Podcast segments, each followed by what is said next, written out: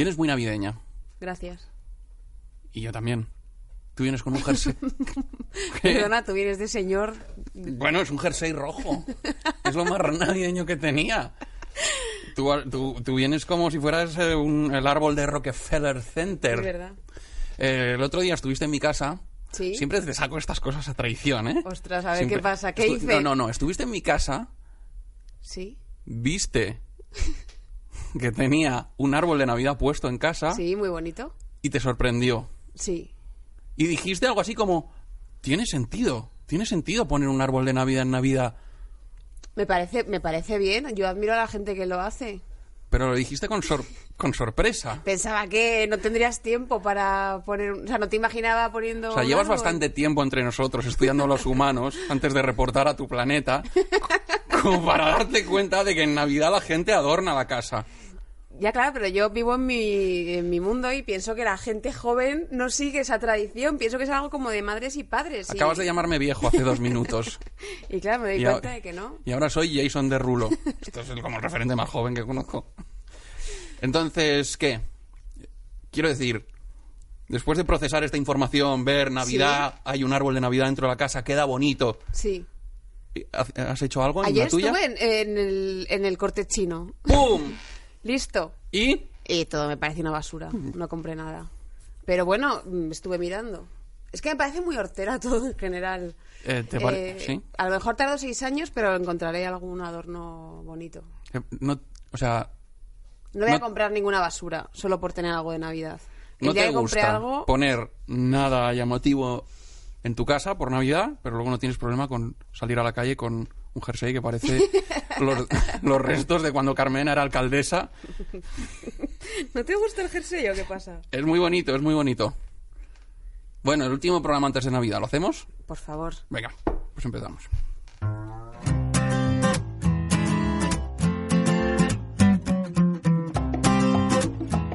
Hola, esto es Cebollas Verdes. Especial Navidad. No, no es especial Navidad. Es un programa más de Cebollas Verdes, pero es el último antes de El Navidad. del año. Eh, ¿Y acaso no todos los programas son especiales? Cierto. tal y como lo concebimos. Eh, yo soy Adolfo Valor y a mi lado tengo a mi fiel escudera Ana Bollero. Hola Ana. ¿Qué pasa? Eh, ¿Estás eh, preparada para despedir la mid-season? Los americanos llaman esto la mid-season. Tengo muchas ganas. me encanta el invitado que viene. Hoy tenemos un programón. Tenemos de invitado a Carlos Bermud y eh, trae la peli más nueva que, que- que hemos tenido aquí. Precisamente la semana pasada alguien se quejaba. de ¿Alguien se que- quejaba en internet? Había un comentario que nos decía, es que siempre son muy antiguos. ¿Qué pasa? ¿Que en la década de los 2010 no hay nada? Pues pum, en tu cara. Hm, ¿Quién ríe ahora? ¿Quién te cantará? Eh, pues sí, la peli es eh, una peli de terror. Mm, Yo, mm, vamos, soy un espectador de terror muy malo porque me muero de miedo muy fácilmente. Entonces bueno, eso es bueno, bueno, claro. Ay, qué idiota soy. Em, ¿Y la viste solo? Sí. Sí, sí, sí. Sí, sí. ¿Y lo pasaste mal? Eh, lo he pasado bastante regulero. Sí, de hecho ha habido un par de grititos. un par de grititos eh, agudos. A mí pasar miedo en una, en una película me, o sea, me gusta, lo, lo paso mal, pero a la vez me gusta, pero me da rabia cuando luego tienes miedo después de haber, visto la película. ¿Te, avergüe- ah, ta- ah, Y con esta peli me pasa eso. ¿te avergüenzas de, de que el canguelo te dure o cómo? Bueno, me- más que me avergüence es que me está fastidiando la vida, ¿sabes? O sea, me da rabia estar en mi casa y de repente estar pensando Ya. que va a haber una aparición. Bu- eh, Depende de qué aparición, porque si se te aparece Camilo VI es una buena aparición.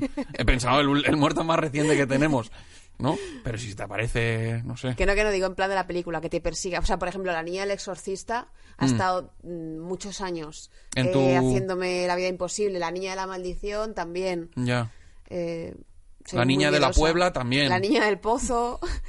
Todo, todos los que tengan pelazo y Mm. los codos para afuera, Mal. mal rollo. Vale. Em, vamos a ver. Hay que hacer un pequeño aviso antes de la, Sí. de la charla de hoy. Sí. Eh, nos van a desahuciar de aquí. No hemos pagado el alquiler. No, ese no es el, avi- ese no es el aviso. El aviso es, normalmente este programa está lleno de spoilers. Los spoilers son bienvenidos porque facilitan mucho la trama. Pero, eh, como esta es una peli nueva y los, los sustos, los giros forman parte del, del encanto de la película, que sepáis que con Carlos hay spoilers a saco. Muy, muy gordo, sí. Si queréis ver la película, Si eh, aún no, la habéis el visto, programa exacto, todavía. exacto. Si, no, o si aún no la habéis visto, saltaros esto, ¿no? Saltaros la charla, o bueno, la veis después, no sé. A ver, ¿cómo lo aviso? Muy fácil, si queréis verla y no queréis que os jodan la peli, pues ver la, la peli primero y luego escucháis este podcast. Eso es. Y si ya la habéis visto, no hay problema. Y si no queréis verla, pero os, os encanta este programa porque somos la pirola, Claro, pues lo lo podéis escuchar porque sois, eh, que vamos, es que no se puede decir más claro. vale, entonces... eh, Cebollas verdes, spoiler edition. Exacto. Eh, recibimos ya a- con un fuerte aplauso a Carlos Bermud. Volvemos enseguida.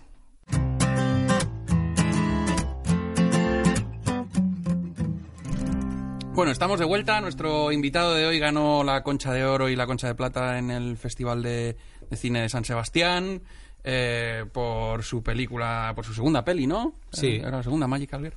Y mm, eh, ha hecho otras pelis maravillosas, como Quien te cantará. em, y ahora nos contará bueno, en qué está trabajando, o no, no sé, igual no se lo sacaremos. Eh, pero estamos encantados de, de tenerte aquí hoy. Carlos Bermud, bienvenido.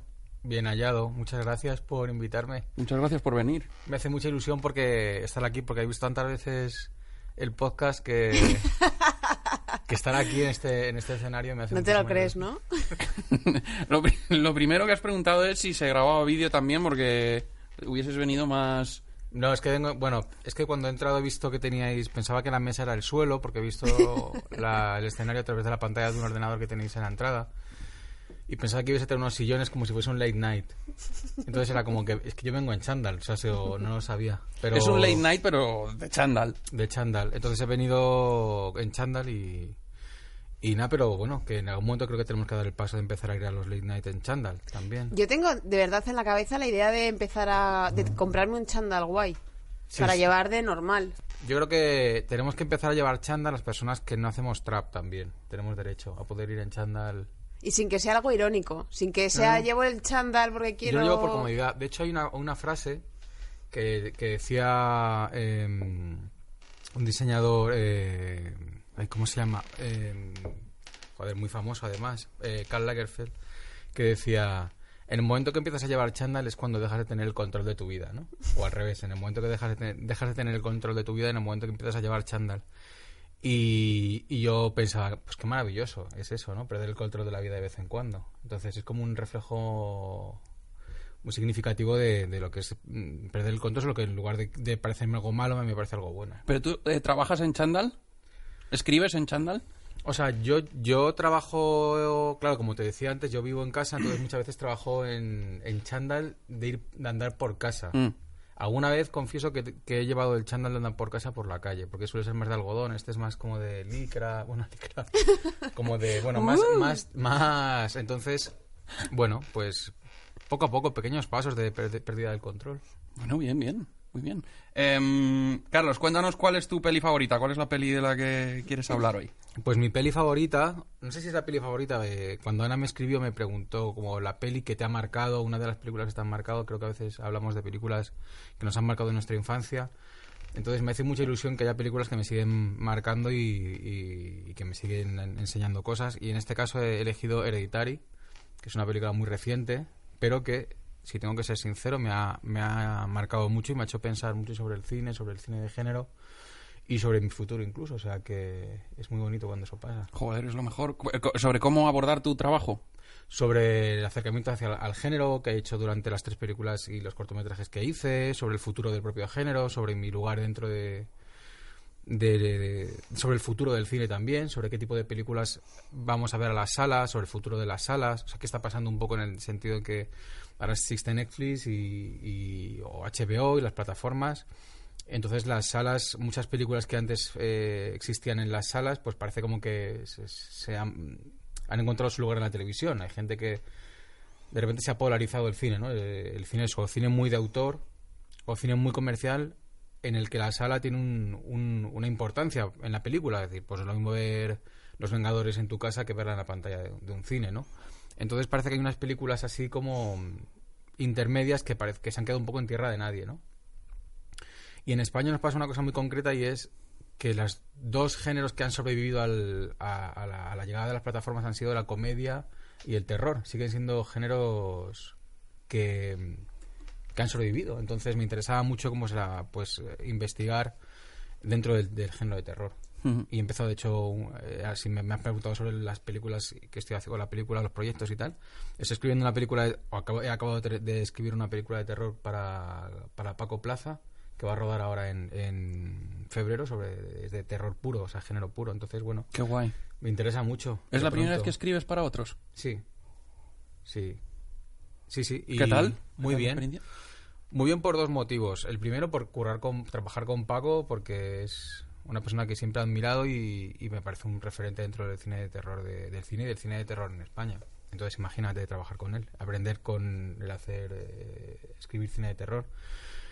Y porque, y eso, eso por Paco, y también por el, por el hecho de, de, de perder un poco el control también, un poco como lo del chándal, ¿no? Pues pierdes un poco el control de las cosas y eso creo que a veces ayuda mucho. Qué guay. ¿Y hay, hay comedia en esa peli de terror?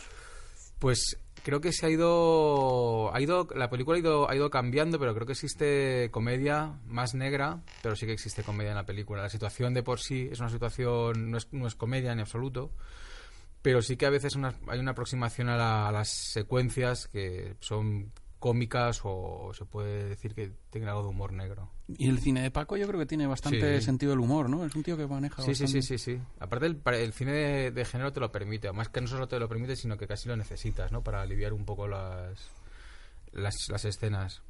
Y creo que la- la- el terror siempre ha, ha bebido un poco de, de la comedia. Muchas veces voluntaria, otras veces involuntaria, pero vamos, creo que está muy presente siempre en el cine de, de terror. De Eh, hecho, en Hereditaria a veces también hay veces que te Sí. ríes, pero ya porque estás Totalmente. tan nervioso Para que... aliviar tensión, ¿no? Sí, sí, sí, sí.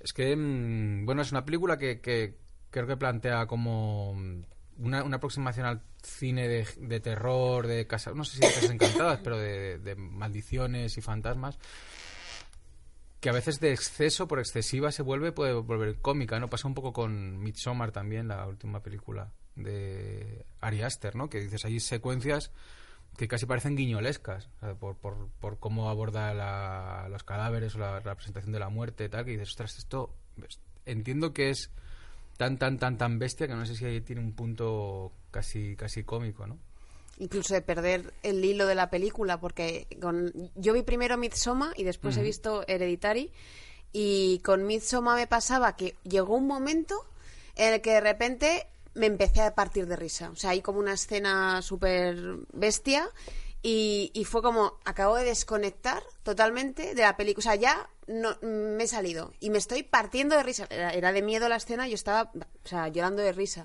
Y en cambio en Hereditary no me pasó eso. Me, cuando me reía, me reía porque eso, de, de pura tensión. Pero que es ahí como un equilibrio complicado. sí sí porque no es una no es una película de terror en el sentido de con comedia como puedes hacer como como las hace Sam Raimi no eh, que de la comedia es muy evidente creo que a veces te ríes por una cuestión de nerviosismo, ¿no? O sea, te ríes una risa nerviosa, es una risa incómoda porque mm, supongo que es una manera de protegernos ante cosas tan tan tan desagradables como las que suceden en sus películas, que son yo el prólogo vamos a hacer un casi más que hablar de Hereditary un, un- un- una conversación sobre Ari Aster porque el prólogo de Midsommar me parece la mejor secuencia de terror de los últimos cinco años. El, solamente el prólogo de Midsommar, ¿no? Y, y, dices, claro, es que... em, bueno, es que, es que está muy bien, si es que es terrorífico, no hay, que- no hay que contar nada más, ¿no? Ya, ya el, el núcleo familiar, las alianzas y las rupturas de la familia ya son temas terroríficos en los que todos nos sentimos identificados, más o menos, ¿no? O sea, Porque, por ejemplo, Hereditary eh, tiene como muchos elementos súper clásicos, ¿no? De- del, del género, ¿no? Sí. Eh, desde... Es que todo, ¿no? La, la, la maldición, la casa encan- Bueno, la casa... la, la mansión del terror, ¿no? Eh, eh, el espiritismo. Eh, Entonces, ¿qué es lo que le hace tan novedosa? Creo que el hecho de que escape de los clichés muchas veces del género en el que se construye el susto, ¿no? Yo creo que las películas de terror generalmente tienen una estructura de susto, en el sentido en que el susto está por encima de la historia. Es decir, es una montaña rusa en la que un tren de la bruja en el que te montas y muchas veces la historia es irrelevante, porque lo que importa es que sientas eh, cada cinco minutos, cada diez minutos construir una set piece de terror en el que te pegas un susto. Y creo que Hereditary, Hereditary escapa un poco de eso para abordar más el drama familiar. Entonces funciona como drama y funciona, pero también funciona como película de terror. También es verdad que mantiene una tensión constante porque esos sustos que esperas no suceden de la manera que tú crees que van a llegar, ¿no? Aparece hay una escena que me, una imagen que me encanta al principio de la película que está mm, el personaje de Tony Collette mirando entre las cosas de su, de su madre y apaga la luz en una especie de trastero y aparece la figura ¿no? de, de su madre en la oscuridad de manera muy muy sutil, casi imperceptible. Y, pero no es el susto. De hecho, hay un momento en el que entra mm, ella, que me sorprendió mucho. Ella llega a la habitación, habla con su marido, interpretado por Gabriel Byrne, y le dice que, ha visto, que cree que ha visto algo. Que es una cosa que en el cine de terror no se suele no se suele hablar de las cosas que ven los personajes, ¿no? Y eso, ese yo recuerdo que me, que me sorprendió. Decir, "Pues los personajes están hablando de algo que acaban de ver. Los personajes están experimentando y están verbalizando eh, cosas que pasan en una película de terror. Eso me sorprendió. Bueno, sí, no sé si queréis seguimos hablando de o sigo contando cosas No, de la eh, peli que me- eh, no, no, me interesa muchísimo. La eh, alergia, eh, eh, me interesa muchísimo eh, tu reacción como director cuando ves esa peli la primera vez y eh, las cosas nuevas que viste, porque es una visión muy personal de la de este tío, ¿no? La primera vez me aburrió la película, he de confesarlo. Fui al cine a verla con mi pareja y con mis padres. Mi madre es una gran fan del cine de terror. Y, y me, me aburrí un poco. ¿Te perdiste en la No. trama? La- Eh, me per- ¿Sabes lo que pasa? Sí, hay- había secuencias y cosas en las que, por ejemplo, las señoras que aparecían a lo largo de la película saludando a los personajes no se veían eran la abuela. Entonces había como hasta que al final un poco construyes todo el puzzle, la, se construye todo el puzzle. De hecho hay un, un plano que es el anticine, pero por eso casi hay algo que me, que me fascina de, de esto. Hay algo que es anticinematográfico totalmente y a la vez no puedo evitar sentir como cierta fascinación y es... ¿Podemos hablar del final de la película? ¿Ponemos spoiler alert o no, o Eh, no- o no podemos? No lo sé. O sea, normalmente. eh, eh, ¿Cómo lo todo, todo- todos los capítulos, esto es spoiler a saco. Vale. Pero en esta me da un poco de cosa. Sí, porque es una película no es, tan- no es como un clásico Mm, como lo que, so- como sí. que soléis hablar aquí, ¿no? Eh, no, no tanto por eso, sino que, joder, es que hay momentos ¿Es muy tan. actual eh, Claro. hay momentos en los que la sorpresa es tan. O sea. Forma parte del, del encanto de la peli, yo creo. Entonces, intentemos hablar de la trama sin reventar los grandes momentos. ¿Os parece? Bueno, vale, vamos a intentarlo. Si se me escapa algo, pues es una... Vale, que se joda. No, porque a ver hasta qué punto podemos recrearnos sin, sin- evitando como la- las partes más...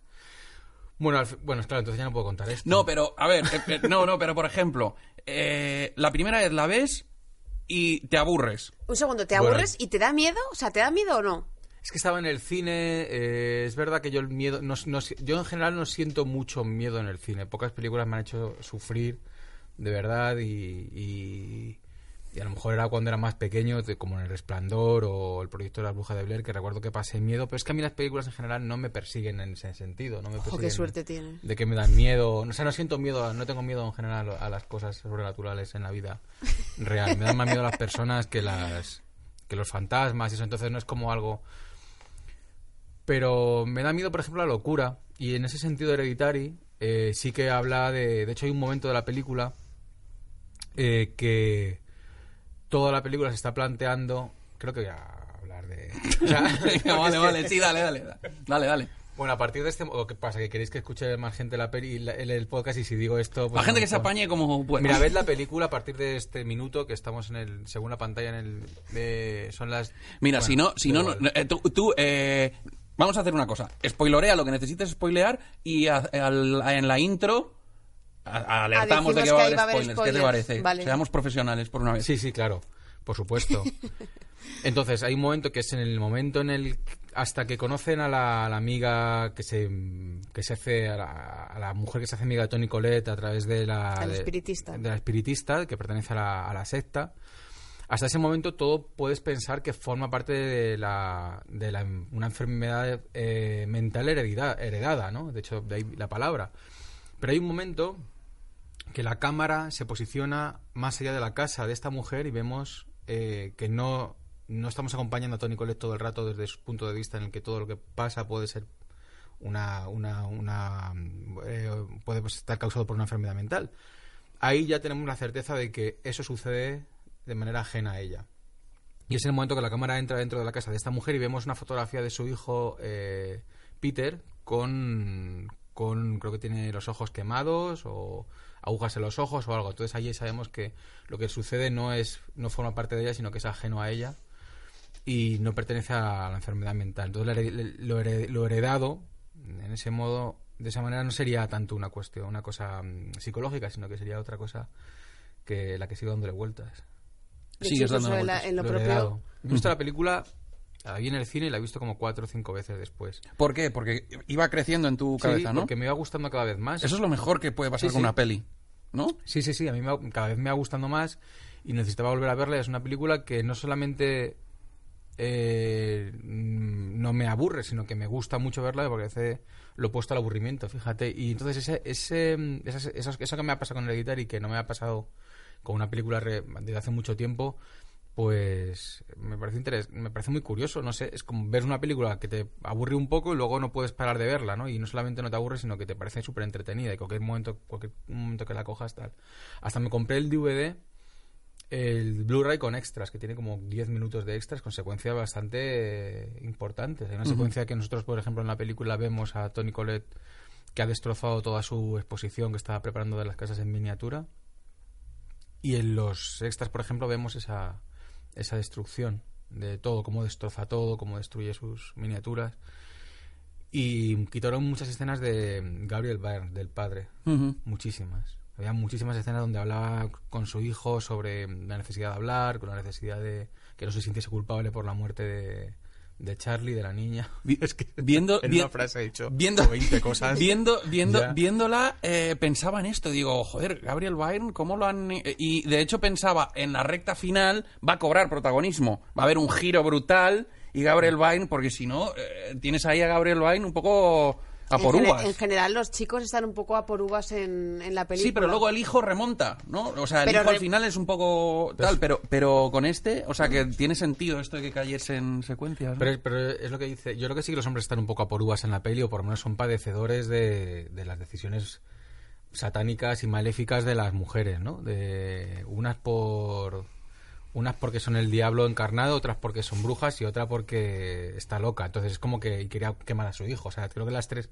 las mujeres son las que peor salen paradas en, en ese sentido y los hombres pues son unos padecedores de, la, de los tejemanejes de, de las tres mujeres de la película, ¿no? Mm. Las dos que salen y la que está oculta, que es la abuela, que maneja todo desde a través de... Bueno, y, y- y, por supuesto la, la amiga de la abuela. O sea, todas las mujeres en Hereditary son malas. Ya.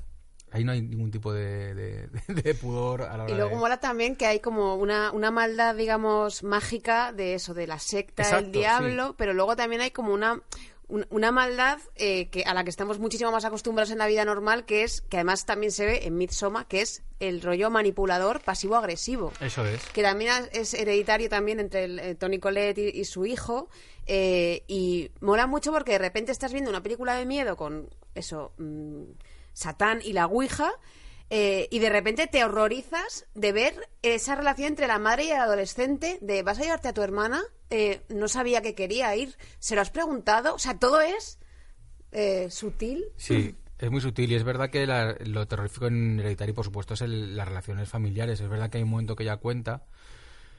Yo, estoy trabajando ahora con- en el guion de, mm, como os decía, en el guion con Paco y muchas veces nos daba mucho miedo de ser demasiado explicativos con respecto a lo que sucede en la película, con las tramas, las motivaciones, los acontecimientos. Y luego cuando ves Hereditary, te das cuenta de que no solamente no tienen miedo, sino que son muy explicativos a la hora de, de, de contar las cosas. Por ejemplo, eso que os decía de, del final, o por ejemplo el hecho que digan eh, creo que Tony Collette cuenta como tiene como tres momentos en los que explica mucho los- el trasfondo de la película. Hay un momento cuando está en la charla esta de De personas duelo, que, de duelo, terapia de duelo. ahí cuenta sin problema todo lo que ha pasado con su familia, todo lo que ha pasado con su hijo, eh, todo lo que ha pasado con su hermano, eh, todo lo que ha pasado con su madre, ¿no? Lo cuenta, desde- pero lo cuenta. O sea, con- conoces el pasado no porque te lo estén mostrando, sino porque te lo están contando. Luego cuando está con la mm, con esta mujer, con la amiga de la madre, la, la espiritista, le cuenta el episodio que vivió con su hijo en el que le, prendió, o sea, le, le- echó gasolina encima y se despertó cuando encendió una cerilla y estaba a punto de, quemarlo. Ahí también lo cuenta. Y al final de la película, eh, una voz en off, que es la voz de esta mujer eh, espiritista, le cuenta a Peter que, que, que, que- han metido dentro de su cuerpo, aquí es spoiler, spoiler total, el demonio Paimon, ¿no? A través de ese ritual que es toda la película, eh, le cuenta todo, o sea, le explica todo, toda la película se la está explicando, como tu hermana tenía un demonio en el interior, entonces era un cuerpo, además, dice un cuerpo femenino incorrecto y ahora está en un cuerpo masculino sano, no sé qué, tal, que es el tuyo. Entonces hay una falta de pudor en la película, hay una y hay una mm, una maldad, pero en el sentido como tú hablas, la maldad es, es en la familia, ¿no? En los la secta, la manera que tienen de comportarse, ellos no creen que están haciendo nada malo, ¿no? Son una secta que invoca a un demonio para que Claro. les dé buenos conocidos y Claro. dinero, ¿no? Pero pasa un poco en Midsommar y dice, joder, pero es que, es que ¿con- ¿cuándo van a empezar a hacer cosas malas? Bueno, es que en Midsommar son malos, pero es, es, un- es una especie de moral que ellos han desarrollado a, a lo largo de miles de años y mm, incluso ellos no es que quieran comérselos al final de la película, es que los utilizo. Joder, bueno, también hago spoiler de Midsommar, o sea, estoy reventando toda la obra de Ari Aster, ¿no? En 45 minutos. Pero sí, los personajes en general, las, las sectas de las películas de Midsommar, los grupos de personas que hacen cosas que nos dan miedo, en general son buena gente. Claro. No es que lo más terrorífico, ¿no? Son buenas, Al menos Es- los entiendes. son buena gente. Ellos cuando en voy a reventar Midsommar también. En el final de Midsommar, cuando están matando a los a, lo- a todos los chavales, eh, ellos también ponen de los suyos. Dicen, no, es que habéis traído sacrificios de todas las partes del mundo, entonces nosotros llamamos a hay gente que se entrega para ser quemada viva. Entonces, bueno, o sea, son consecuentes, no son gente mala porque no hay no hay no es gente mala y creo que es interesante ese tema porque no hay crueldad en sus actos. O sea, creo que no lo hacen por ser crueles, no disfrutan del sufrimiento de los... De los la secta de la abuela no, su- no disfruta del sufrimiento de Peter, Ya. aunque, le, aunque al final de la película le estén observando desnudos. La crueldad está en la familia. La crueldad está más en los humanos, la crueldad de los personajes de Ari Aster está más en los humanos que sufren las consecuencias de esas sectas que en las sectas en sí. Hmm. Entonces, ¿los malos quiénes son ahí en las películas de Ari Aster? Eh, tengo una pregunta. Eh, ¿Te parece una peli tramposa a veces?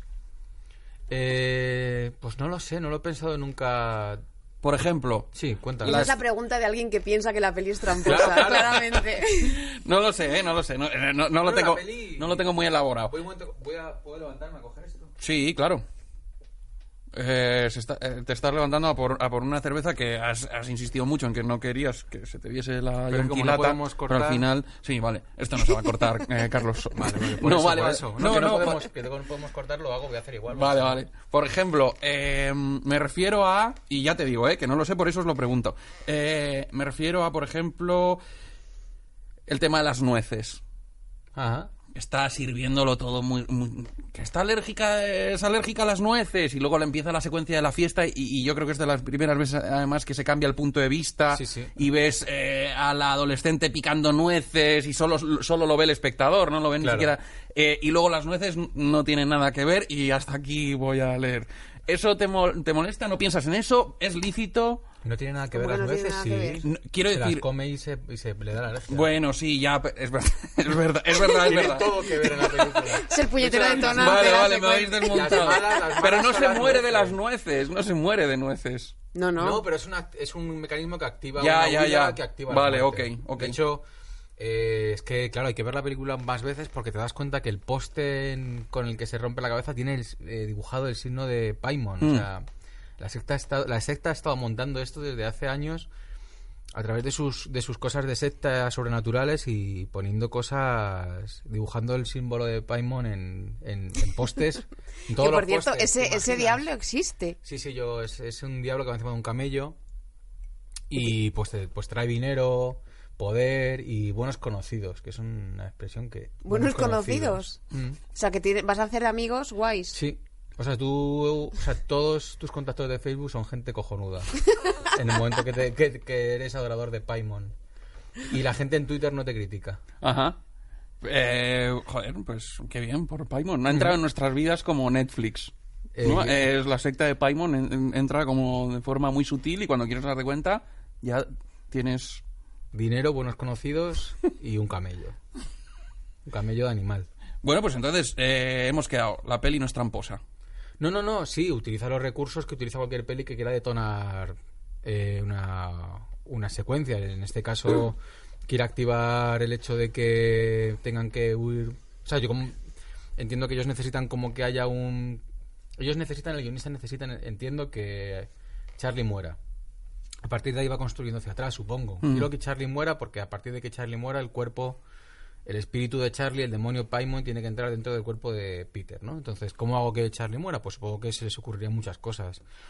Y, y una de esas era, bueno, pues que Charlie sea, me imagino a Ari Aster pensando, mm, eh, pensando situaciones en las que Charlie muriese. Entonces, bueno, conecta la, las nueces, pero claro, es que, claro, que alguien, yo entiendo que es más impactante que alguien No, hombre, claro, explote claro, la- no, no. le reviente la total, cabeza contra un poste que se muera por comer nueces, sobre todo porque Totalmente. la responsabilidad ahí recae de manera mucho más directa sobre sobre sobre A mí, de hecho, ¿no? esa parte es la que más eh, me costó luego intentar hilar, porque para mí todo eso que estaba ocurriendo, pues yo creo que como para, para todos cuando estamos viendo la película, es está ocurriendo por cas- de casualidad. O sea, una serie de catastróficas desdichas que es. han hecho un punto de giro que, que cambia, que cambia todo. Pero luego de repente te hacen eh, pensar que que eso estaba realmente organizado por, por la secta y es bastante... Ahí sí que tienes que tragártelo un poco y decir, venga, voy a creérmelo, pero Claro. realmente es, es un plan complicado. Es un plan que Lo demás- tiene- hace falta contar. O sea, hace un- es un plan que tiene sentido que al final de la película aparezca una voz en los dos minutos explicándotelo y hasta y me, y me planteo hasta qué punto eso se rodó después. Me gustaría ver, eh, no tengo, es una película muy reciente y no, no hay mucho escrito sobre ella. Pero sí que me gustaría saber, por ejemplo, hasta qué punto Ari Aster eh, ¿Lo probó con público o algo? Bueno, pues que tuvo la necesidad de incluir dos minutos de explicación de voz en off en la, en la casa del, del árbol de una persona explicando lo que es básicamente el plan de los, de los malos, ¿no? Porque es verdad, no es un plan muy- que tenga tampoco... Es una, es una persona, es un, un demonio que se mete en el cuerpo de una chica, pero es que es incorrecto y hay que meterlo... O sea, no, no diríamos que es una... Si tuvieses que contar la película a un productor, diría, bueno, pues es un, es un poco rebuscado, ¿no? Todo lo que me estás contando. Creo que lo importante no es la trama de los malos en la película, sino la relación de los, de los familiares y Bueno, y su sobre todo que es entretenidísima. Y, o sea, yo estaba viendo la película en casa sufriendo, grité varias veces, agarrada al cojín. Llevo una semana aterrorizada porque hay una cosa que no sé si os pasa a vosotros que son una cosa muy de película de terror, de gente que se mueve muy raro, como con las Ah. articulaciones que... Pues la niña del exorcista bajando las escaleras Sí. o, o cualquiera de la maldición.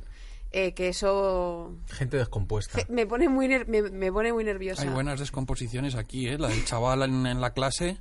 Bueno, Esta bueno, del sí, final, sí, sí, es sí. gorda, ¿eh? colgando. En el instituto tienen bastante paciencia. Yo hubiese mandado a ese chaval a casa. Pero es que el chaval antes, es como ¿no? que le pasa. Hombre, tú piensas que es un chico que ha, mu- que ha perdido a su hermana, aparte lo ha sido el responsable. Yo creo que saben en, en el instituto que, que tiene que estar pasándolo mal y que de pronto. Claro, de hecho, todos, todo el mundo le ve como que estuviese colgado hacia abajo, pero como que se le sube la sangre a la cabeza y le está pasando algo.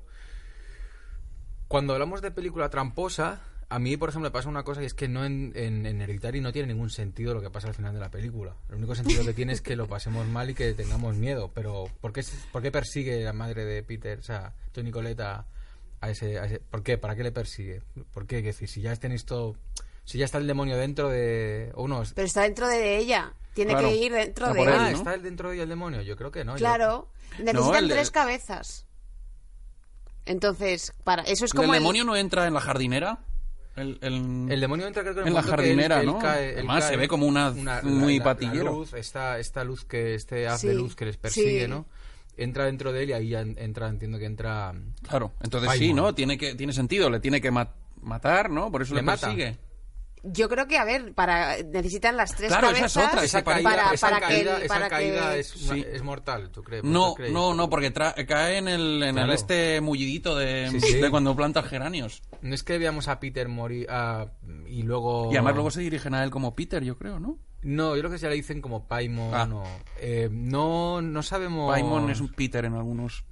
Sí, En que de las tres cabezas es así. O sea, necesitaban tres cabezas Ah, sí, de pero tres eso- generaciones eso- distintas. Eso es, pero eso es que parte de la película me he es que perdido. me he visto unos vídeos Pero de... es- Ah, amigo de, mío, de Paimon, amigo. de Paimon, me he puesto unos vídeos Ah, de Paimon. de Entonces el- muñeco Paimon, o sea, muñe- perdón, muñeco perdón, Paimon. perdone, Paimon, demonio, no le llama muñeco. ¿Ves? Es- ¿Ves? Has El llamado, demonio. has llamado demonio a Paimon.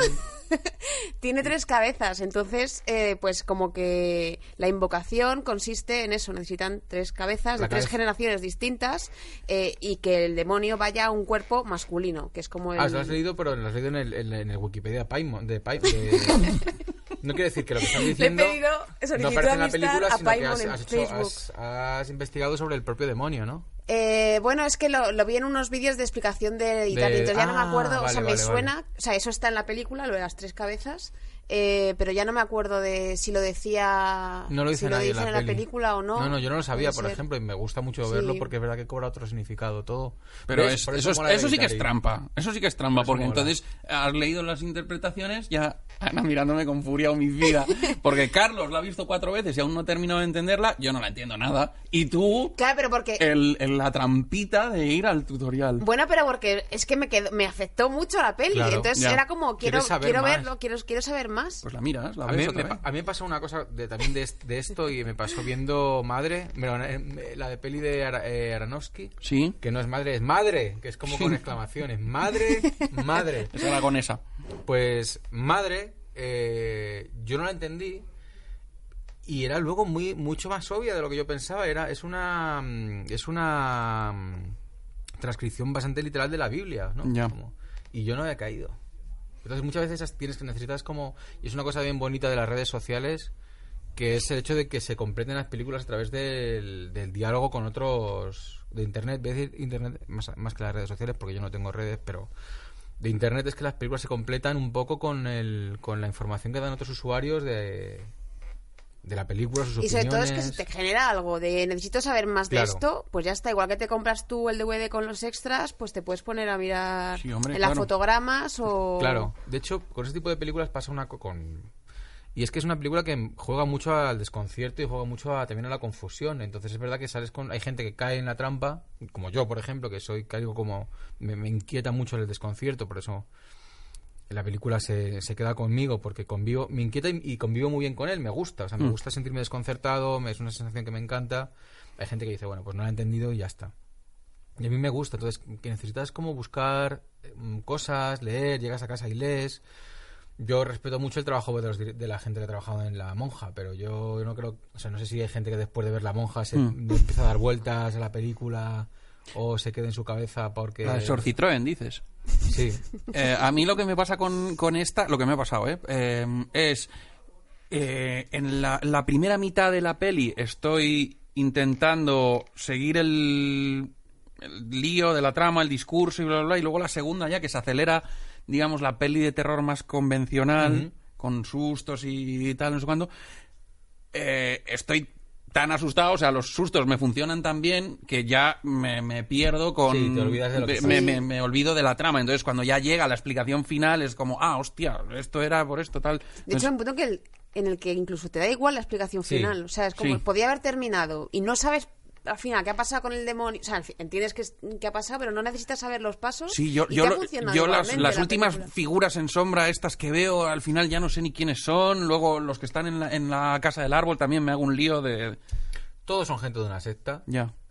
Eh, y bueno, van allí un poco ¿Pero a ver- muertos o vivos? No, están vivos. Están vivos. Claro, todo el mundo está vivo. O sea, todos son gente de una secta que, van en pelotas a, por adoran- ahí. que, van- que adoran a Paimon, que hacen rituales desnudos. Entiendo. De hecho, hay unas fotos que son muy, muy, muy guays porque es como son fotos de muy de, gente que se reúne en un, en un en un garaje, bueno, en una tienda o en un restaurante de hacer como rituales, pero no son gente con túnicas No. ni son gente normal, como puede ser, que es lo más terrorífico, ¿no? Como pueden ser nuestros padres, nuestros mm, compañeros de trabajo, nuestras Y se los han ido cruzando, ¿no? Por el pueblo, algunos. Creo que es eso que yo me genera más confusión. Sí, eso se los van encontrando los niños. Ellos, esas que esas cosas que son muy creepy, pero no sé si tiene mucho sentido narrativo. Y es que esa gente va a ver a los niños y les saluda lo, a lo- a Mm. lo lejos, ¿no? Saludan a Peter y tal. Es como, ¿para qué? Para que Peter se cague de miedo, porque realmente no consigues otra cosa que el chaval. esté agobiado. Entonces es gente que se desnuda, bueno, es gente que, bueno, se, se desnuda sobre todo para darnos miedo, se desnuda para, para que tengamos miedo y luego porque en sus rituales pues van desnudos. Sus últimos rituales en la casa del árbol, y allí reciben a Paimon con, la, con la cabeza de unos muñecos, eh, un muñeco un- con un maniquí gigante con la cabeza de la niña y una corona y los cuerpos de Tony Coletti de jo, es que est- no solamente no estoy haciendo spoilers sino que es que estoy o sea, explicando la última secuencia de la película y de la abuela eh, arrodilladas ante, ante una figura y luego bueno se dan la vuelta y se arrodillan ante Paimon antes se Mm. miras los muñecos porque yo creo que a Ari Aster le gustan mucho los muñecos. Tiene algo de guiñolesco, de, de grotesco, del, del, man- del, del puppet, no sé, del, Sí. del Muppet este así como de muñeco que lanzas de- como, a- como de un rascacielos y cae un poco tal. Yo creo que él se va quitando un poco ese miedo porque ya en el final de Midsommar ya son muñecos, pero muñecos, o sea, un nivel que es que no pesan, que ves cómo los llevan a- al final para, quemarlos en la casa amarilla que aparece al principio. Quiero contar, es que quiero hacer spoiler ya como de, como de mala persona.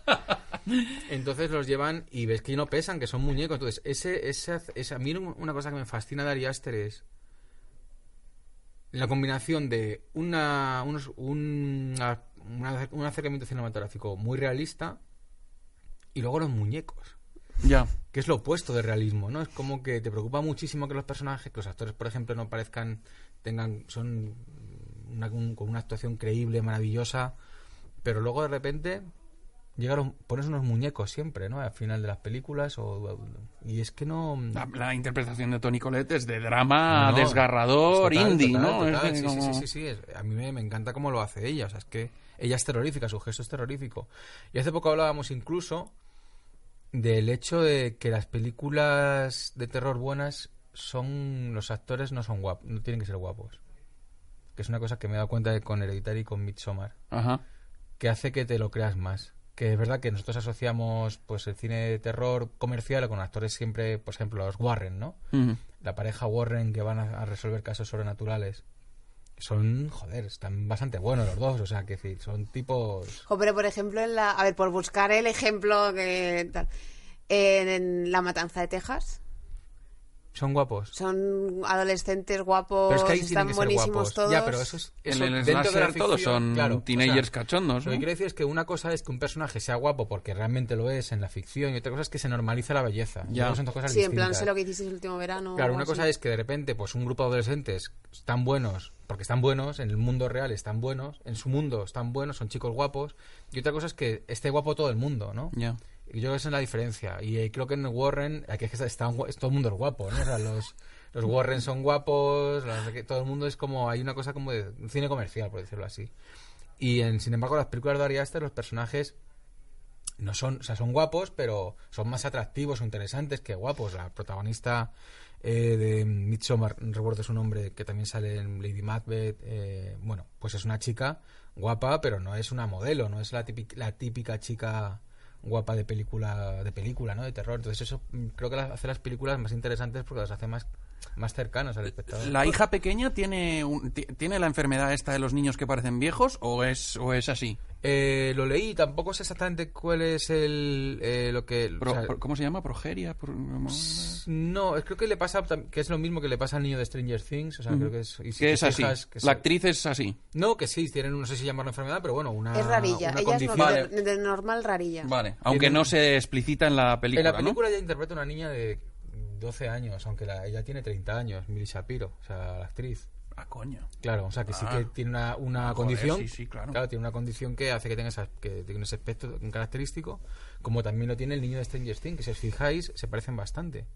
El niño de Stranger Things, el, el de pelo rizado. ¿Sí? Sí, Ah, no lo sabía.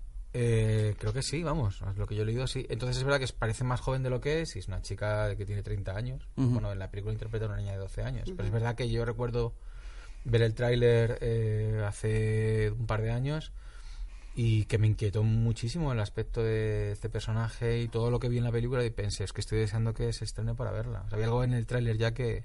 Eso también pasa con genuino, Midsommar, ¿no? que el tráiler era, no sé qué es esto, Claro. necesito verlo. Es, mm, eh, quería preguntarte, tú como directora más eh, guionista, claro, con estas dos películas, yo te digo, yo vi primero Midsommar y después Hereditary, eh, claro, es un canteo, por decirlo así, las, las obsesiones de, de este señor, porque hay cosas que se repiten muy parecidas. De hecho, por ejemplo, hay un, hay un plano que se está acercando eh, por un pasillo o en Midsommar en una carretera y se da la vuelta a la cámara, ¿no? Es como que está, como que estás viéndolo desde abajo.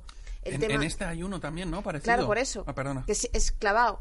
Eh, el, el tema de lo de pasivo-agresivo, em, familia manipuladora, eh, el uso de o sea, unas escenas con miedo con el sol, que se apuntan un poco en, en Hereditary y en Midsommar es central. Eh, ¿A ti esto te echa para atrás? Eh, ¿Te daría miedo decir, como hacer dos películas y que hubiera tantas cosas simétricas? No lo sé. Yo creo que como tiene solo dos películas es muy pronto para decir que tiene a lo mejor la tercera pues de repente no nos interesa o de repente sí sí nos interesa o, desa- o desarrolla nuevas filias y fobias que, nos, que le apetece contarnos. Desde luego lo que te, te aseguro es que yo estoy deseando ver la tercera película de Ari Aster y y bueno, no sé, pero bueno, sí creo, creo que sobre todo es que es joven, creo que tiene 35 años o 33 o ¿De, 34. de dónde viene? O sea, ¿de dónde sale? Él es de Nueva York, creo, o de Los Ángeles. Y pues, de Nueva York o de Los Ángeles, como decir aquí de Barcelona o de Madrid, ¿no? Como de Albacete o de. Es, es estadounidense. Y. Pues creo que estudió en una escuela, de, una escuela de cine. Él es de los que estudian en escuelas de cine, de los que salen bien de las escuelas de cine. Pero Y- quiero decir, no viene de Publi ni de nada, No, simplemente mira, ha tardado en hecho- estrenar. Ha hecho unos cortos que tengo, Ah. de hecho no, no he visto, pero me han dicho todo el mundo que está muy bien. Ha hecho unos cortos, sobre todo un corto creo que está muy bien. Y. Y pues eso viene de ahí. Eh, Y luego las ha hecho las dos bastante sí, rápido, ¿no? Sí, sí. Sobre todo es que Midsommar dura dos horas y media, pero es que él cortó una hora de película, que creo que van a volver a, que van a editarla con media hora más, que, sa- con- que llega hasta las tres horas y tal. Y mm, tengo quiero verla, la verdad, la, la versión extendida de Midsommar. Pero sí, las hizo muy rápido. Yo creo que tenía como como las dos historias a lo mejor ya escritas o y quería sacarlas. No sé si será tan rápido para la siguiente o de momento está, miro a menudo a ver qué está haciendo y no, no veo nada. Como- Pero, Pero si la tercera película que fuera a hacer fuera una secta, ¿no te daría risa o no te daría risa? La de no puede ser, no puede ser. Ya, ¿eh? Fíjate, pues al final casi que siempre que prefiero que sea una como, venga, ¿cómo lo vas a hacer ahora? ¿Cómo vas a salir de este entuerto, no? Otra vez. Sí, supongo que para él también debe ser complicado hacer... mm, ¿No? Como la tercera película o la... Porque la segunda fue tan rápido que no nos da tiempo a reaccionar, ¿no? Ante ella. Que lo, pues, lo malo es cuando pasa tiempo y dices, a ver cómo vas a hacer otra peli como hereditario, ¿no? Y de repente como que la hizo sin casi sin darnos cuenta. Entonces como que no ha tenido que sufrir esa comparación. Pero tú tardaste también poco, ¿no? En- entre, entre la segunda y la tercera no, no hubo mucho... Sí, entre la segunda y tercera hubo, pasaron cuatro años. o sea Cuatro años. 2015, 2018, tres años. Ah, pensé que era menos. 2014, 2018, cuatro años, justo. Y entre la primera y la segunda sí que pasó más, ¿no? Menos. ¿Menos? Sí, Ah, tengo una- dos años.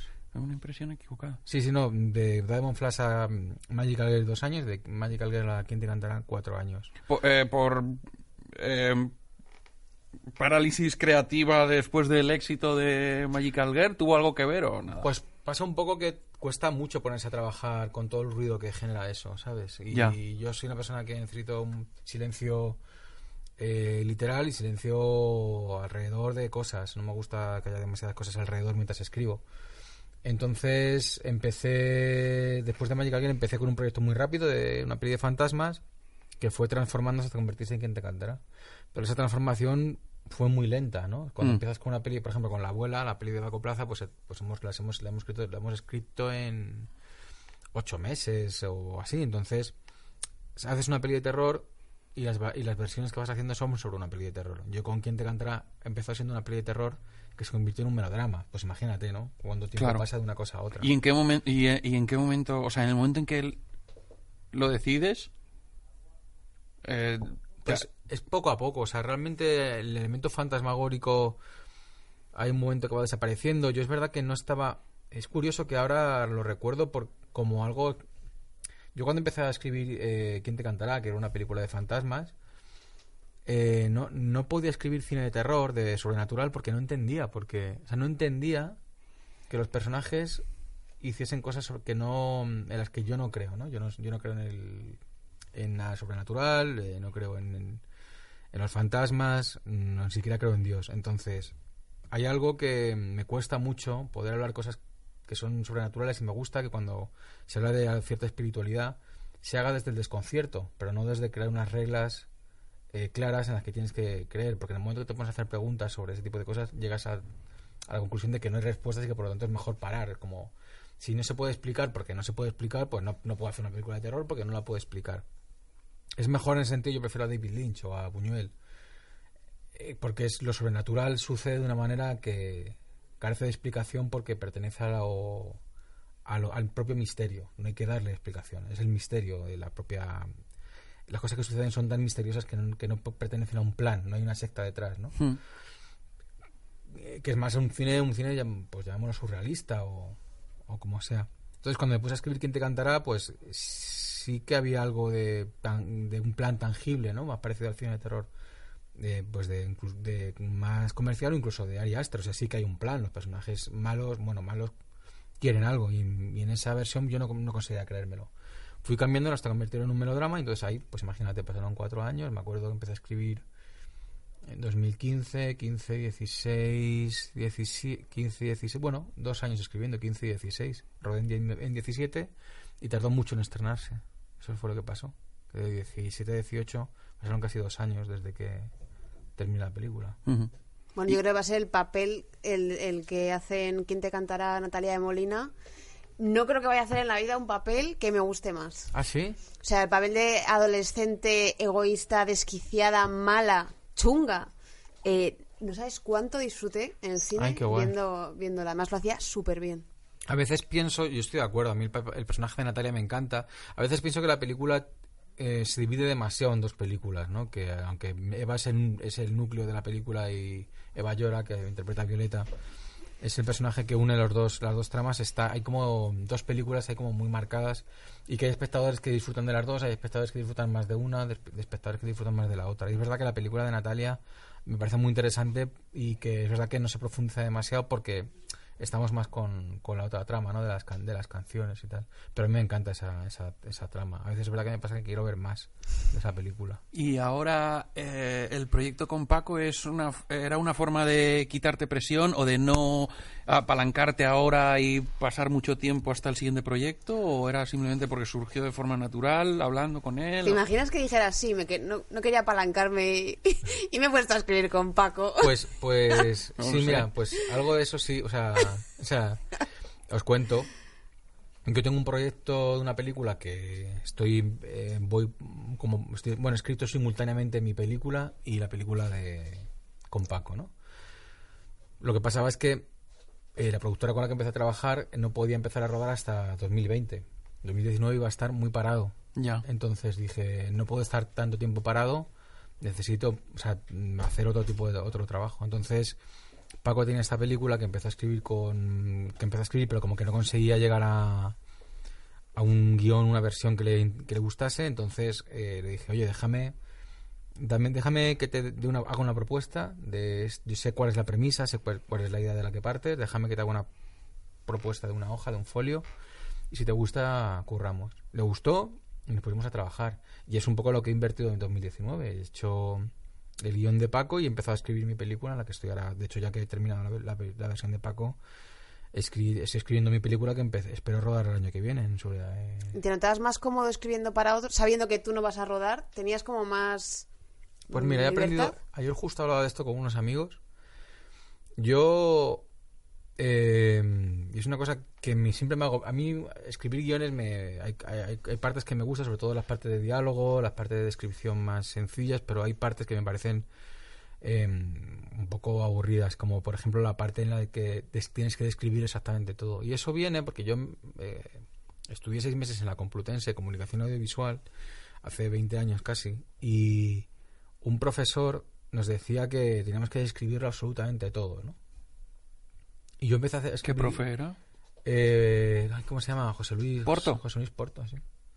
Tenemos que, tenemos que escribirlo todo, absolutamente todo tal. Y yo, claro, cada vez que mm, me tenía que empezar una escena nueva, tú imagínate, pues ahora tengo que escribir el bar, los, lo, cómo van vestidos, tal. Y lo siento por el señor Porto, pero me di cuenta que no hace falta.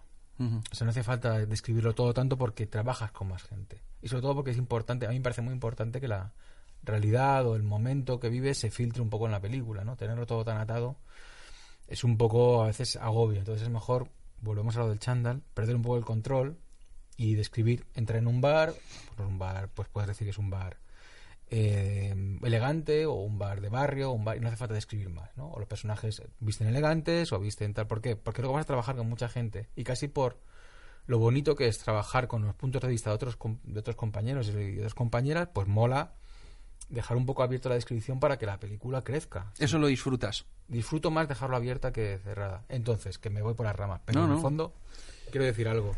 El proceso de escritura, en ese sentido, pues me gusta más trabajar con Paco porque trabajo para alguien que sé que va a completar la película, por lo tanto no tengo que describir tanto todas las secuencias, ¿no? Sé que él va a hacer ese guion, lo va a mejorar y, y para que lo mejore tengo que pues dejar las cosas más abiertas en cuanto a la descripción de las cosas y tal. Incluso los diálogos, no sé, creo que es importante que la película vaya pasando de manos, porque yo creo que eso hace que la película crezca. Entonces sí lo disfruté, sí, mucho, disfruté mucho de trabajar para, de trabajar para, para otros. Y ahora, de cara a la nueva, has incorporado eh, nuevos superpoderes que se, se, te han pegado de Paco o de escribir para otros o de has afrontado el trabajo de forma distinta. Sí, como os decía, pues ahora por ejemplo eh, escribo los diálogos, pero también dejo abierta la posibilidad de improvisar con los actores o trabajar de otra manera. También la descripción de, los espacios. ¿Ensayas con. ¿Eres de ensayar luego con actores? Sí, ensayar mucho. Mucho. Lo que no soy es de explicar demasiado los personajes. Ya. En su trasfondo, en su pasado. Eso no, no lo hago mucho. ¿Y cuando te preguntan? Que se, lo, pues que se lo inventen mientras, su, mientras lo que ellos imaginen no entre en conflicto con lo que pasa en la película, pueden, hacer, pueden imaginarse lo que quieran de ellos. Mm. Sobre todo ¿Y qué les marcas más? ¿Intenciones o momentos de las escenas? Yo trabajo mucho las secuencias, no trabajo tanto el trasfondo del personaje o de dónde viene o... Porque creo que cuando... Creo que ahí depende del actor, pero creo que cuando das demasiada información puede llegar a... Pueden... Yo entiendo que es su trabajo y, tal, pero pueden... A veces se ven en la necesidad de querer incorporar todo lo que le dices en, en todo, ¿no? Entonces eh, yo no necesito que a veces he hecho de, más muchas, muchos gestos de los actores o muchas expresiones que a mí personalmente pues no me interesan mucho. Me interesa más que sean más naturales. Entonces, claro, cuando tú cargas de información en un actor, quieres sacarlo todo muchas veces, ¿no? Y es normal.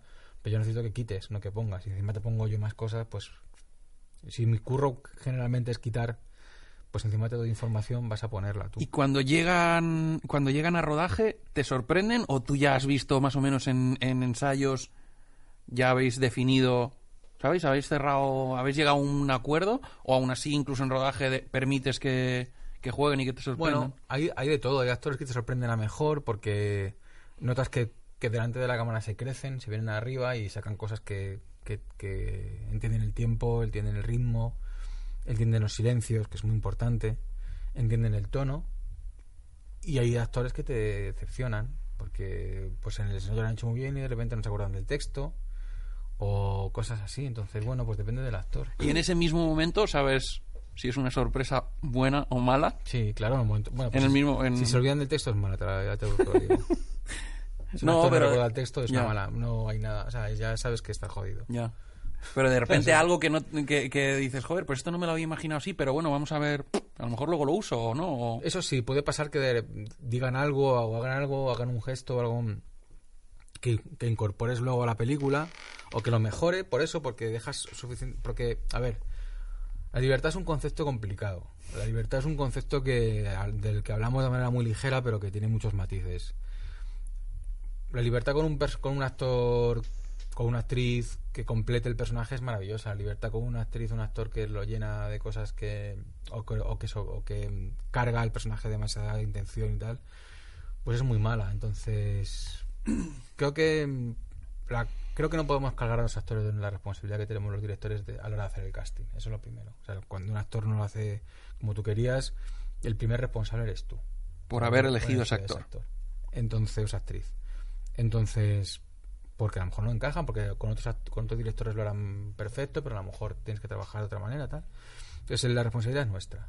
Y luego, una vez asumido eso, pues tenemos que actuar en consecuencia e intentar sacar lo que, lo que podamos de, esa persona. Eh, y no, o sea, y que no te paralice el, el- el miedo, ¿no? no de decir, uff, ¿ahora qué no- hago? y que no te paralice Porque el la miedo. decisión ya está tomada, ¿no? Eso es, y que no te paralice el miedo. Pero pasas, hay drogas, hay lesatines, o sea... Pero de todas maneras, tú, por ejemplo, con Magical Girl, eh, eras un cineasta indie. Habías hecho Diamond Flash, te habías mm, producido tú. eh, de repente estás haciendo Magical Girl con José Sacristán, una película de cine grande, eh, que luego, cuando llega el Festival de San Sebastián, a todo el mundo le gusta. Pero tú, eh, como director en ese rodaje, todavía no estabas consagrado. Eh, ¿Te costó hacerte respetar en ese equipo? Con los actores no. Con los actores no me costó hacerme respetar porque eran, eran todos muy profesionales y, y fue fácil. Y sobre todo eran muy buenos actores, son muy buenos actores. Entonces era muy, muy, muy, muy fácil trabajar con ellos. Con Eh, los técnicos más, con la técnica... Con los técnicos más, sí, con los técnicos me costó más. ¿Por ellos Eh, o por inseguridad tuya? Por ellos, no, no, por ellos. Yo lo tenía muy claro lo que quería. Sí, eran- es decir, eh, por ellos, sobre todo por ellos, pero vamos, o sea, pu- pero con, no te digo con todos, fue con un par de personas, quizás, ¿no? Con las que me vi que no tenían, o sea, que no, que no tenían mucho que ver a la hora de trabajar y también que cambiaron mucho su actitud durante el rodaje. Entonces, bueno, pues. Porque vieron que sabías lo que hacías. No, porque bueno, porque hay gente que es de una manera y hay gente que es de otra y gente con la que tiene una manera de trabajar de una determinada y, y ya está, ¿sabes? Es que no tampoco hay que dar más vueltas, o sea, no es que yo, yo les deseo mucha suerte a todo el mundo con sus carreras, pero que pero no prefiero buscar otras personas para trabajar que estén más en mi línea, ¿no? Entonces, pues eso. Pero sí, no tiene que ver tanto con la inexperiencia. Yo creo que puedes tener inexperiencia en otros campos dentro del rodaje, ¿no? Pero si tienes un equipo que respeta... Es que no es una... O sea, los directores y las directoras no es una cuestión... No estamos ahí por una cuestión de que hagamos muchas películas. No tienes que hacer muchas películas. Por supuesto que el resto del equipo hace muchas películas. El director y la directora lo que tiene es una visión. Ya está. Solo tienes que tener experiencia para tener una visión. Puedes tener una visión y tienes que saber comunicarla a tu equipo. La experiencia a la hora de dirigir es irrelevante, porque por supuesto cualquiera sabe más de, de su campo que tú, pero no saben tanto de tu película como sabes tú, ¿no?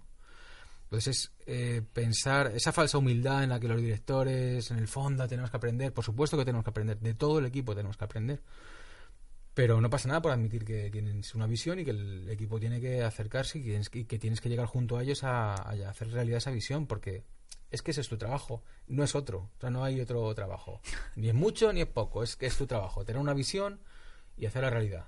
Es decir, del punto A llegar del punto A al punto B. Del punto A es tu cabeza, el punto B es la sala de cine. Bueno, pues ahí te juntas con gente con la que hablas, comunicas y llegas a una, a una idea. Por supuesto que saben más que tú, pero bueno, eh, no saben tanto tú- de tu película como sabes tú. Y no pasa nada, está bien. Es decir, no es... A veces siento cuando somos demasiado humildes que parece que nos estamos haciendo justo el efecto contrario, ¿no? No, los directores, en el fondo, no, no. Ya está, tío, eres director. Ni, ni tan- ni tanto ni tampoco. O sea, te dedicas a hacer esto. Explicas a la gente tus movidas y la gente, eh, pues, te ayuda a llegar hasta ahí. Pero no hay más. Ana. Muy bien. Muy bien, bien, bien, ¿te parece? No, de, joder. una, al- de uno al diez. bien. Eh, bien, no, no, por si tenías algo más que preguntar. Yo. eh, es que me quedaría aquí hablando horas. Ya, ya, claro, ya. Yo es que también he visto que ya de tiempo Ah, que- que vamos, es por el- es- vamos mal. Yo también me quedaría... Bueno, pues... Eh, si, va to- si va todo bien, entonces ruedas. eh, no lo sé el año que viene, pero no sé todavía cuándo exactamente. ¿Tienes ganas? ¿Echas de menos entrar ahí en.? No, ahora no. A lo mejor el año que viene, a partir de marzo y tal, empiezo a tener ganas. Ahora estoy como con, como estoy escribiendo tanto, me pasa tanto tiempo solo en casa, que me cuesta mucho empezar a, a comunicarme con otros seres humanos. Y eso me viene muy bien esto de venir con vosotros porque es como volver a hablar otra vez con la gente. Pues Eh, prepárate que viene Navidad. Ya, bueno, es que mi familia es muy Pesadilla. pequeña. Ah. Es como la familia de Hereditary. así son, así son nuestras, nuestras navidades un poco, la verdad. Antes nos has contado que echabas de menos. eh, O sea, es, es eso, es que mucha gente pues piensa que trabajar en casa es maravilloso y lo es. Pero. cuando Es cómodo, mira, es echas de menos hasta un coworking perrero, Sí, ¿no? sí, es cómodo por el tema de que hay días que a uno no le apetece salir de casa, pero es cómodo en lo inmediato, en el levantarse y decir, joder, ahora tengo que coger el metro o tal. Pero es un poco desquiciante, porque el, el ser humano. Hay muy pocos seres humanos que creo que aguanten la soledad así. Tienes que tener mucha fortaleza mental para aguantar mes- semanas sin solo en casa, tal. Es jodido, ¿eh? Y, y no, y no separar los espacios Y todo- físicamente, y ¿no? claro, que este es mi sitio de vivir, este es mi sitio de trabajar. Yo además trabajo en casa, entonces se me junta un poco todo. La, la vida y lo personal y lo profesional están siempre demasiado, demasiado unidos. Ahora he visto que hay un banco que ha hecho un café como workplace, como co- coworking. No se me parece, no, no se me ocurre un sitio peor. ¿Os puedo contar a anécdota? trabajar a un ¿Os puedo- banco. os puedo contar? Hostias. O sea, te metes No. en esto para no trabajar en un banco y acabas trabajando en el café de un banco. Pues eh, no, no, es, es terrible. Bueno, yo no quiero tampoco meterme mucho con estos, con los, con los, con los espacios de... No me voy a meter con los espacios de, co- de coworking ni mucho menos. Iba- a hablar un poco de, de- ¿Puedo hablar de Google? ¿De qué? De Google. De Google. Sí. Justo es patrocinador nuestro, no, Sí, sí, no claro. podemos, Vale, no podemos. No, pues una vez me fui con un amigo a, a- a- me llevó a un sitio y no me quería decir dónde era, ¿no? Y me dice, Tienes, te voy a enseñar un sitio que vas a flipar, no sé, que vas a venir mu- mucho y tal. Entonces me llevó a un sitio que es una, son una especie de... Que, como un cowork, o sea, un coworking de Google que hay que han montado en el Paseo Imperial, en Madrid. ¿Lo Ah. He oído hablar de él, pero no- nunca he estado. Joder, y yo ahí, hostia, y- yo, claro, como le decía que en el fondo a mí, pues eso no es mucho, muy, mucho mi rollo, ¿no? No tengo ninguna startup que montar, o sea, que... Todavía. Entonces me recuerdo todavía, entonces eh, recuerdo que entré y me, me hicieron rellenar una hoja con mi nombre, mis datos, por supuesto, todo lo, todo era inventado, ¿no? Era como, pues, eh, Carlos, eh, Carlos Cuchifrito, ¿sabes? De que sé, cosas gilipolleces. Entonces me dicen, ¿me puedes dar- dejar el DNI? Y fue como, "Bueno, pues no te voy a dejar el DNI, pero no por nada, sino porque acabo de poner unas- una... me- me acabo, de, acabo de decir que me ha pedido cuchifrito y entonces vas a leer que no es así y me da, me tanta vergüenza que no entré en, las- en el startup Ah, no llegaste ni a... no, y mi amigo creo que se molestó un poco conmigo. Acabamos en un bar de barrio ahí hablando de una cosa. Pero bueno, él quería. Bueno, esta- ¿Quieres que vayamos los tres a superar este Ah, miedo? no, es que no, pero si ya no. yo es que Ya no- quiero ya no- ir. claro. Es que además, ¿qué pinto ahí? ¿Pero de qué se habla allí? Que no tienes que hablar, tú te sientas y trabajas, ¿no? Es como... No, había mucha gente hablando en una cafetería con café. Era como un poco rollo Starbucks, pero de Google. Pero bueno, ya, sabe- ya sabemos todo lo que estoy hablando. O sea, no estamos, no somos nuevos. O sea, ya de 2015 han pasado cuatro años. O sea, sabemos lo que es esto, ¿no? No, pero yo pensaba que ahí cada uno se sentaba en su esto. Bueno, Sí, pero bueno. que no te gusta, que al final tú lo que quieres es estar en chándal en tu casa.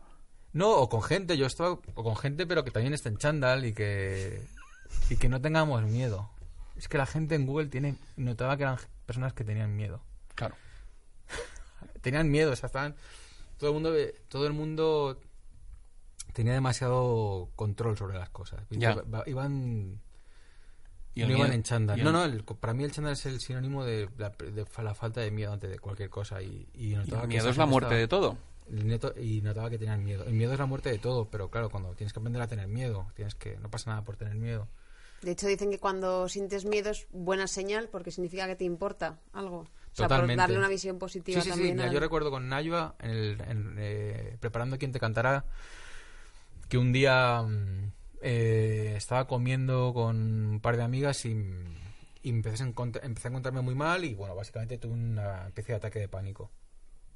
Entonces yo le dije a Naya, había quedado con ella para ensayar y le dije que no podía ir porque tenía dolor de cabeza. A los a las pocas semanas le confesé que realmente había tenido un ataque de pánico y me dijo, pues no sabes la alegría que me das porque ahora mismo ya me, me- creo que eres una persona en la que puedo confiar, ¿no? Y es verdad que a veces que la gente que asume sus miedos es gente en la que yo, por ejemplo, confío más, ¿no? Cuando alguien me muestra sus inseguridades, te sientes más cómodo. Qué- y qué guay eh, trabajar con alguien así que tenga esa reacción de decírtelo en voz Sí, alta, de no te Nayua- preocupes. Bueno, Nayua es que es un encanto. O sea, Nayua es, bueno, es, es- sí, sí, es, es un amor de persona. Yo la quiero muchísimo. Qué guay. Em, bueno, ¿qué? ¿Cortamos? A ver, yo no quiero, es que ahora- ¿qué quieres? ¿Echarme la Sí, Ana nos ha echado. es lo que es lo que hay, No, ¿no? yo me quedaría. Que estamos tan a gusto. Claro. Estamos tan a- Y eso que no hemos encendido la estufa. Bueno, Carlos, muchísimas gracias por venir, Jolín. Ha sido una pasada. Bueno, muchas gracias a vosotros. ¿Lo has pasado bien? A ¿Has Ana, estado a que, gusto? que- sí, estoy aquí porque me la encontré en el Carrefour. Y aquí, de- a- después de muchos años sin hablar. Así cierra ella a los invitados. Y Pues fue un poco así, Sí, ¿eh? no, Estoy no, hablando no, media que- hora y de repente fue como, oye, Estábamos voy a con- aprovechar El esto. otro día asaltó, asaltó bueno, a una actriz por la calle y dijo, tengo un podcast. pues muy bien, pues, pues, pues, eh, pues encantado de estar con vosotros. Aquí me lo he pasado muy bien. Qué guay. Bueno. Sí, jolín. Muchísimas gracias. No, a vosotros. Vuelve cuando quieras. Y feliz Navidad. Y feliz Navidad y Felices feliz fiestas. año, todo. Hereditary, familia Ver a la familia, hereditar es. y sectas, todo eso... Después de esta peli, la verdad es que ves a tu familia y dices, oye, bastante bien están. La Navidad es un ritual ya, ¿eh? Pues sí, de gente con cabezas cortadas, o sea... Y coronas, cuidado. Y gorro de Papá Noel. O sea, Es verdad, hay mucho, sí, hay mucho, la coronación. hay mucho, mit- hay mucho hereditario en la Navidad, ¿eh? Sí, sí, sí. Ahí lo dejo. Hay mucho, es una película muy navideña. Carlos, muchísimas gracias. Eh, Volvemos enseguida.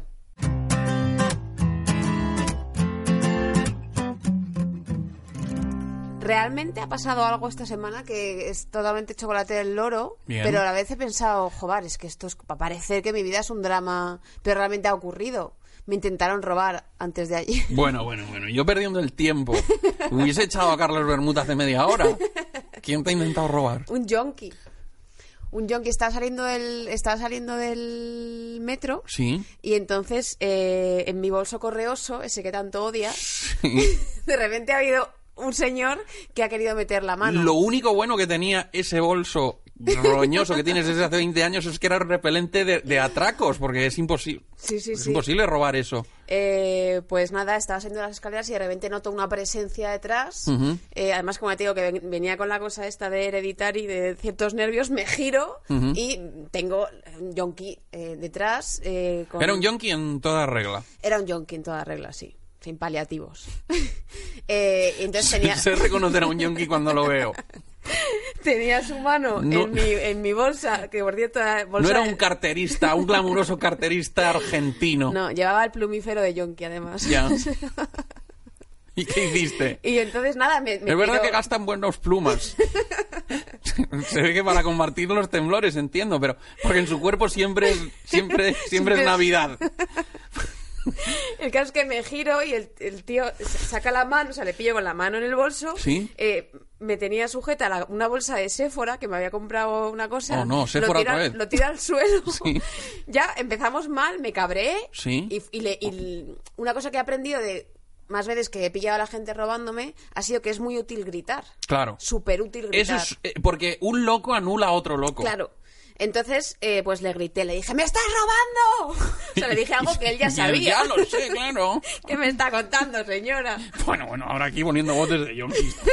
Yo perdiendo ya las formas.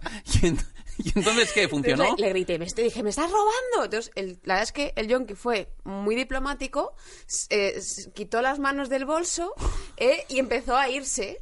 Y entonces Hacia atrás, caminando hacia atrás. fue, o sea, además esto es clásico de cuando, yo es que soy muy buena pillando ladrones. Sí. Eh, entonces ya los tengo bastante calados. Entonces, claro, lo que tiene que hacer un buen ladrón es rápidamente huir del sitio de la manera más discretamente posible para irse de rositas. Claro. Entonces, claro, lo primero se empezó a ir. eh, yo me quedé tranquila, lo primero que hice fue mirar a ver si tenía la cartera en el bolso, ahí estaba, y, entonces, y el yonki se iba alejando. Y entonces le dije, ¡quieto! ¡Quieto! Quieto, pero ¿por qué? Te lo juro, ¿eh? O sea, Ajá. yo, yo no- En fin, eso, Sí, sí, lo que ocurrió. Sí, sí, bueno, le dije. ¡quieto! De repente, eh, Elliot Ness. Le dije, eh, Policía de Chicago. No de ni un paso más. ¿cómo fue tu infancia? Le dije, no, no, no le dije.